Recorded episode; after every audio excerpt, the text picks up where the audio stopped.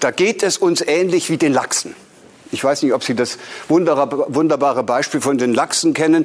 Die Lachse schwimmen ja sozusagen mit, mit einer ganz festen Vorstellung, was sie zu tun haben, flussauf, um sich da oben zu verpaaren. Also wenn Ihnen die, wenn Sie dann so, so erwachsen geworden sind und geschlechtsreif geworden sind, kommen äh, die, die Gonaden in, in Aktion und es werden diese äh, schönen Sexualhormone produziert, die kommen dann im Hirn an und dann kriegen Sie diese fixe Idee, die ist ja auch ganz natürlich und auch gut, dass Sie die kriegen. Da kriegen Sie diese fixe Idee, Sie müssten jetzt wieder dorthin zurückkehren, wo Sie herkommen. Die haben sich sehr gut gemerkt, wie das Wasser in den Oberläufen dieser wunderbaren Flüsse riecht. Lachse haben eine ganz feine Spürnase sozusagen für, für den Duft eines Gewässers. Das können wir uns gar nicht vorstellen. Und die riechen sozusagen die Mineralien, die dort rausgespült werden.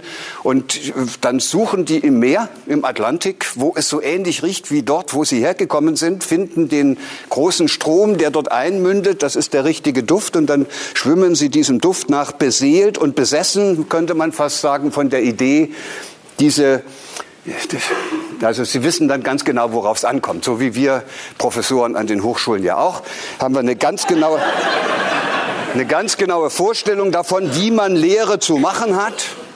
Ja, und dann schwimmen Sie da hoch und, und da oben äh, tun Sie dann das, was äh, Sie verwirklichen sozusagen Ihre Vorstellung, verpaaren sich, äh, Leichen ab, und, äh, und dann wissen Sie, dann passiert das Unvermeidliche, was jedem Professor an der Hochschule auch passiert. Dann stirbt man. Also die Lachse, bei denen geht das sehr schnell. Drei Tage, dann sind sie alle tot. Das ist auch äh, ökologisch gut. So, weil da oben in den Oberläufern der Flüsse es nichts zu futtern gibt. Und äh, auf diesen toten, abgestorbenen Lachsen wachsen dann Flohkrebse und diese Flohkrebse bilden sozusagen die Nahrungsgrundlage für die nächste Generation. So geht es den Lachsen, seitdem es Lachse gibt. Und dann habe ich da so einen Kollegen in Göttingen gehabt, der ist leider schon gestorben, der hat gesagt,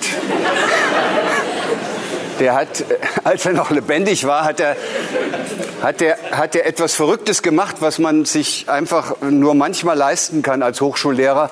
Der hat die, die Theorie nicht geglaubt, die andere Wissenschaftler aus dieser Beobachtung dieser absterbenden, also aufsteigenden, sich verpaarenden und absterbenden Lachse abgeleitet hatten. Äh, die hatten ja alle gesagt, äh, die sterben nach einem Programm. Das, es muss so sein. Hm? Es gibt ein genetisches Programm, was dann eingeschaltet wird und dann stirbt der Lachs, wenn er sich verpaart hat. Und der ist da hochgefahren, hat sich das angeguckt, hat auch so ein paar Lachse nach dem Ableichen erstmal äh, sich genauer angeschaut und hat sie seziert und hat herausgefunden, die haben also, oder wenn die dann gestorben sind, sind die an all dem gestorben, woran man auch hier bei uns so im Allgemeinen stirbt, im, im Wesentlichen lauter stressbedingte Symptomatiken, kardiovaskuläre Störungen, äh, hormonelle Störungen, all das, was so ein einen so auch hier zu schaffen macht. Und dann hat er gesagt, dass, die haben offenbar Stress, wenn sie abgeleicht haben. Und dann hat er was völlig Verrücktes gemacht. Dann ist er im nächsten Frühjahr mit einem Hubschrauber da hoch, hat so einen Container dran gehabt und hat einfach die Lachse, nachdem sie abgeleicht haben, gleich in den Container gepackt und sie dann zurück in den Atlantik geflogen. Aber bevor er das gemacht hat, hat er ihnen allen noch so eine rote Marke in den Schwanz gepiekst. Und dann ist er nach Hause gefahren und hat ein Jahr gewartet. Das ist dann sozusagen äh, der schönste Augenblick im Forscherleben, dass man auf das Ergebnis wartet. Und nach einem Jahr ist er wieder hoch äh, nach Alaska, hat sich wieder an seinen Fluss gestellt, wo er die Lachse eingefangen hatte und hat dann geguckt, ob bei den ankommenden Lachsen auch welche dabei sind, die diese rote Schwanzmarke haben. Und die ja eigentlich gar nicht dabei sein dürften, weil jeder Lachs normalerweise nach drei Tagen stirbt, wenn er abgereicht hat. Und Sie wissen schon, warum ich Ihnen diese Geschichte erzähle.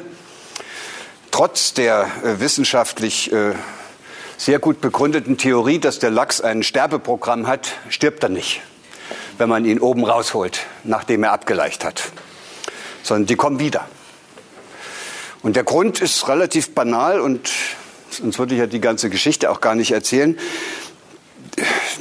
Es geht den Lachsen so ähnlich wie uns mit unserem Bildungssystem. Also man, man hat eine feste Vorstellung, der hat jetzt eine feste Vorstellung darauf, wo es ankommt. Und dann achtet er immer nur auf das, dass er dieses Ziel erreicht. Und wenn er dann das Ziel erreicht hat, ganz oben im Oberlauf des Flusses und sich dann verpaart hat, dann geht zum ersten Mal seit Wochen, geht ihm sozusagen der Blick auf. Vorher hat man Scheuklappen. Und dann geht ihm der Blick auf, dann schauen sich die Lachse um und dann sehen sie, wo sie gelandet sind. So flaches Wasser, überall Lachse, nichts zu essen. Und da, das hält der beste Lachs nicht aus.